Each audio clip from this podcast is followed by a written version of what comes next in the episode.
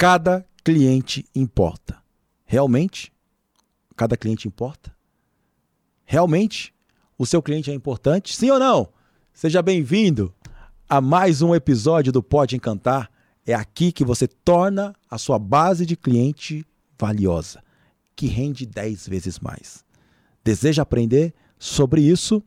Então fica comigo durante todo esse episódio, porque você vai aprender do jeito certo como parar de perder cliente, como parar de perder oportunidade, como parar de atender de forma amadora e ter um atendimento capacitado, uma equipe capaz de encantar o cliente, transformando aquele cliente, seja ele comum, seja ele insatisfeito, seja ele um cliente neutro, em um cliente fã da marca, um cliente 10x, que vale 10 vezes mais, que compra mais, que indica mais, que fica mais tempo, que te faz depoimentos, avaliações, que faz propagandas gratuitas, recomendações na rede social. Já pensou nisso? Bem, esse é o cliente 10x. Eu me chamo Robson Costa, eu sou líder do movimento Bora Encantar e a minha missão é ajudar empresários, empresas, líderes, clientes, todos, a ter um atendimento capaz de encantar. Como Robson? Através do método do encantamento, um método simples, elegante, de fácil aplicabilidade, onde todos da empresa podem dominar a metodologia de encantar. Se você está por aqui pela primeira vez, saiba que você também pode, além de escutar os outros episódios e se atualizar, você pode também seguir a gente no Instagram e no TikTok e no YouTube, se inscrevendo no canal, seguindo os perfis, arroba Bora Encantar. Também compartilhar no grupo da empresa para que a equipe toda conheça o Bora Encantar e todo mundo fique na mesma frequência, falando a mesma língua, onde o atendimento possa ser protagonista na sua empresa todos, todos sem exceção, possam estar na frequência do cliente. E é claro, você é cliente de monta... você é cliente de um monte de empresa, é cliente de um provedor de internet, de um banco, de uma padaria, de um salão de cabeleireiro. E aí, você está feliz como cliente com o atendimento que você anda recebendo, sim ou não?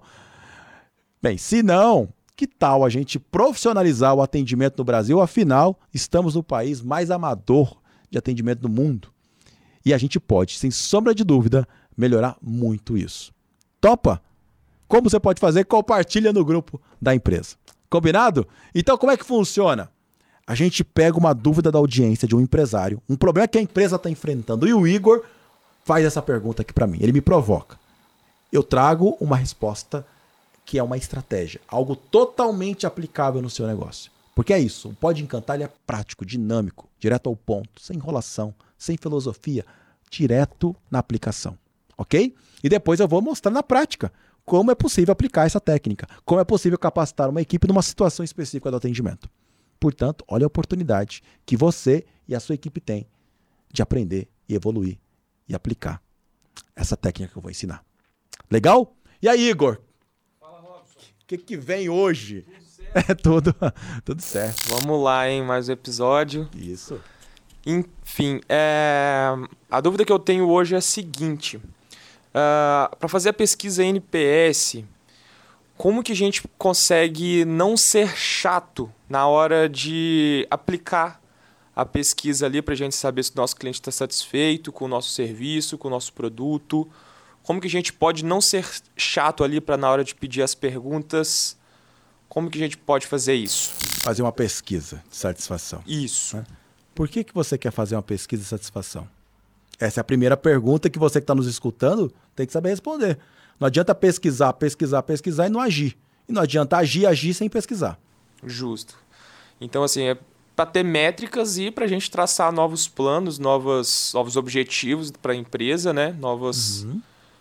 alcançar novos resultados. Uhum. Então, a gente quer sempre crescer, né? Quer sempre crescer. Quer sempre entender como está o cliente, é isso? Justo, isso. Ok.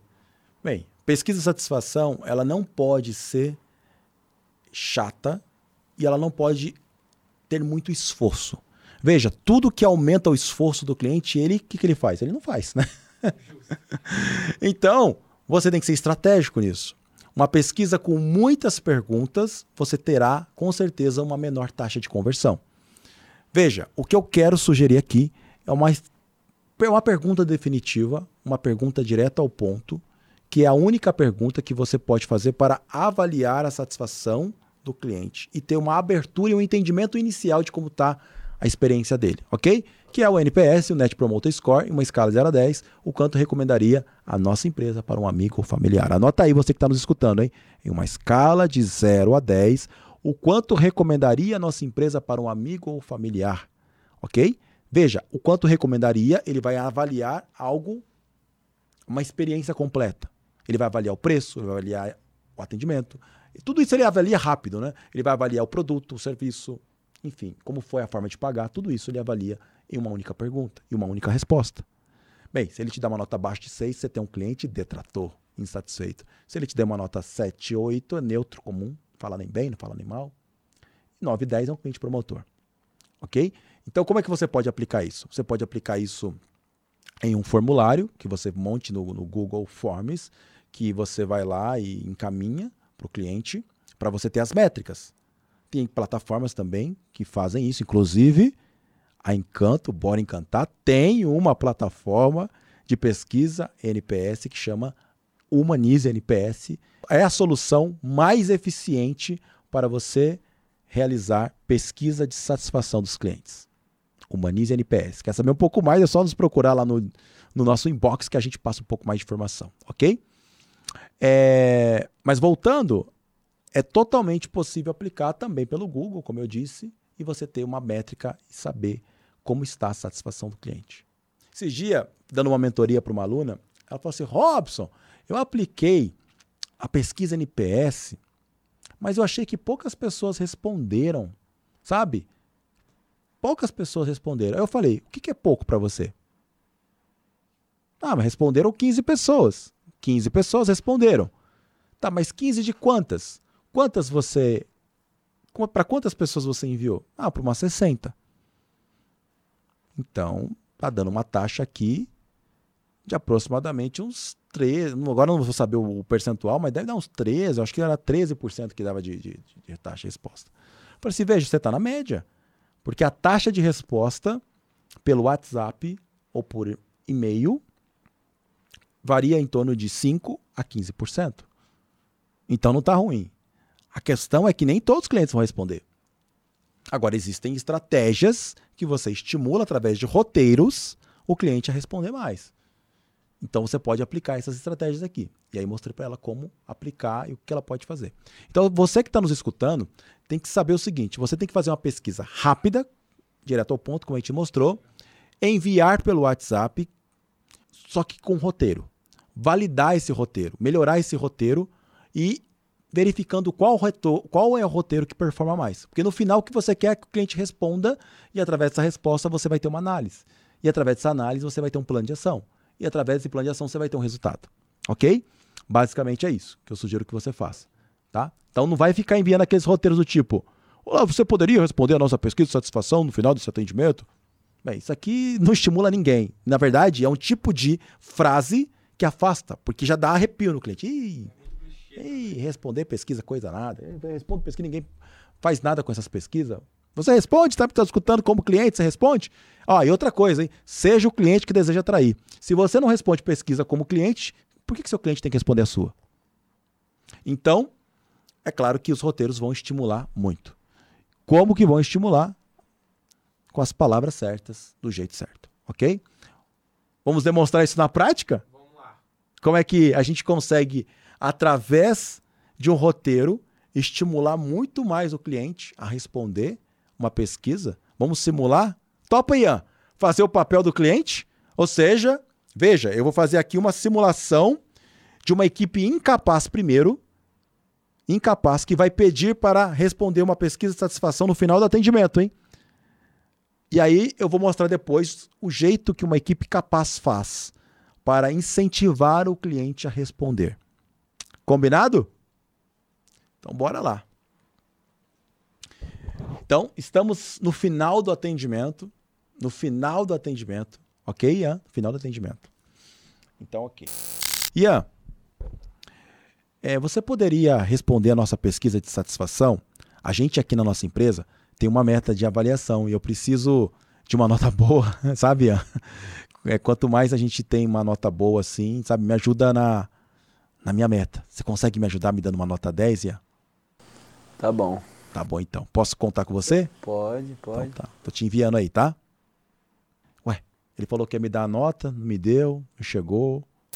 Bem, esse tipo de situação, gente, é o tipo de situação que você força o cliente, a indu induz o cliente a ter uma avaliação errada. Isso acontece porque muitas vezes a equipe é cobrada de uma forma errada e aí tem que forçar o cliente a dar uma nota, porque senão ela vai ter um problemaço aqui.